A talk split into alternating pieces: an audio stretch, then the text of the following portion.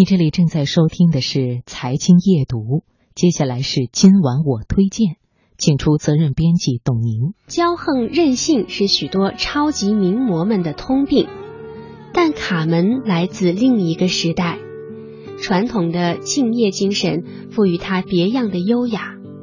当年轻的模特们因为断掉的指甲而大发脾气时，卡门不会因为疲劳或脚痛而影响任何一次演出。今晚我推荐来分享文章《优雅到老的卡门》。出生于一九三一年的卡门·戴尔·奥利菲斯，今年已经七十八岁高龄，是世界上最老的职业模特。最老这个词汇，经常让人和生锈、缓慢、失灵等联系起来。然而，卡门在梯形台上的表演仍能用无可挑剔来形容。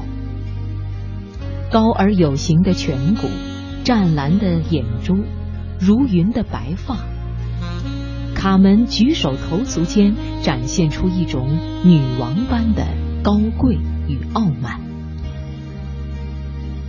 不在梯形台上时，许多模特看上去就像是严重缺乏睡眠的瘾君子。但是卡门无论何时何地都展现出无瑕的美丽。从十九岁为时尚杂志拍摄封面至今，卡门曾经六次登上这一全球最著名时尚杂志的封面。二零零零年和二零零四年。卡门分别为全球顶尖品牌迪奥和高缇耶做的新装展示，让其职业生涯在他已经七十高龄时再次达到高峰。这一切都让卡门无比自豪，而小时候的他却不被自己的妈妈看好，认为他耳朵长得就像是两把椅子，脚就像是两口棺材。少女卡门在纽约的一家舞蹈班学习时，遇到一位时尚芭莎的摄影师，他为卡门拍了几张照片交给杂志。该杂志给卡门妈妈的回信是：“您的女儿是一位有礼的淑女，遗憾的是她并不适合拍照。”但是卡门的教父找到了一位当时在时尚杂志工作的朋友，两周后。十四岁的卡门有机会见到了时尚的传奇编辑戴安娜·维里兰。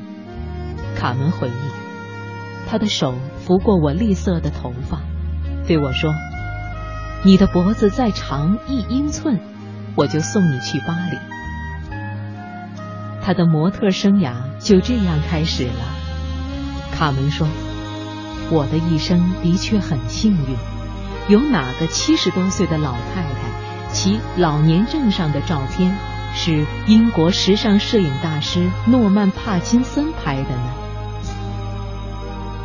卡门的妈妈曾是一名舞蹈演员，她非常不满自己女儿的外貌，并且抓住一切机会表现出这种不满。卡门回忆：“我当时只是个孩子，只希望妈妈能够爱我，但生活总是艰难的。”妈妈常把我寄放在别人家里，直到她挣到足够的钱租房子。卡门的模特职业让他们摆脱了贫穷。还未成年时，卡门每周就能挣六十美元，除了供自己上学，还偷偷的资助他深爱的爸爸，一个在卡门很小时就抛弃了他们母女的意大利小提琴家。我和爸爸走得很近，感觉有点对不住妈妈。是妈妈辛苦带大了我，但是我却更爱爸爸。卡门二十一岁时嫁给了第一任丈夫，并且有了女儿劳拉。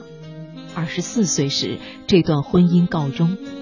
此后，卡门的一生中又经历了两次失败的婚姻和很多罗曼史。当笔者问他，在七十高龄。爱情对他是否还重要时，他反问：“呼吸对你重要吗？”卡门在纽约的公寓里挂满了众多知名摄影师为他拍摄的照片和海报。尽管在工作上的人缘不错，但是卡门同自己的女儿却很疏远。卡门的女儿劳拉如今已经五十多岁，是加州的一个心理医生。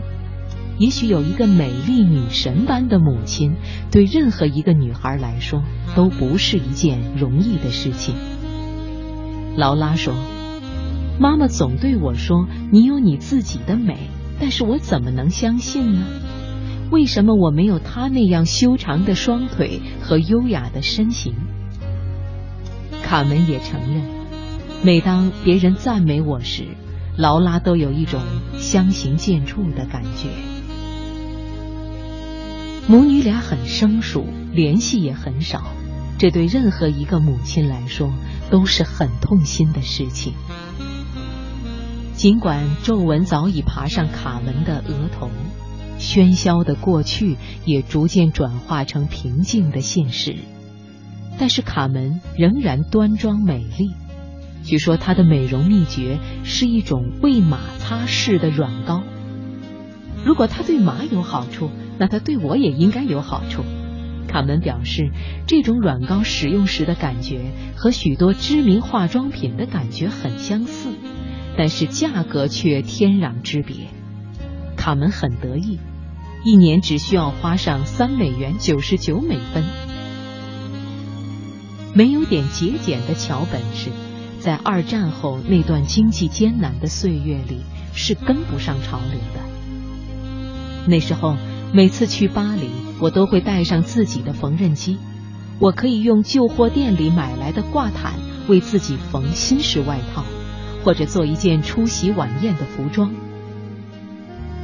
如今，卡门的许多亲人好友都已不在人世，但是卡门并不喜欢沉浸在悲伤中。我不相信死后的风光，我只相信活着时的精彩。我不需要墓地或者是墓碑，我是一个器官捐献者。死后，无论是我的皮肤还是眼球，有用的通通拿走，剩下的那就付之一炬吧。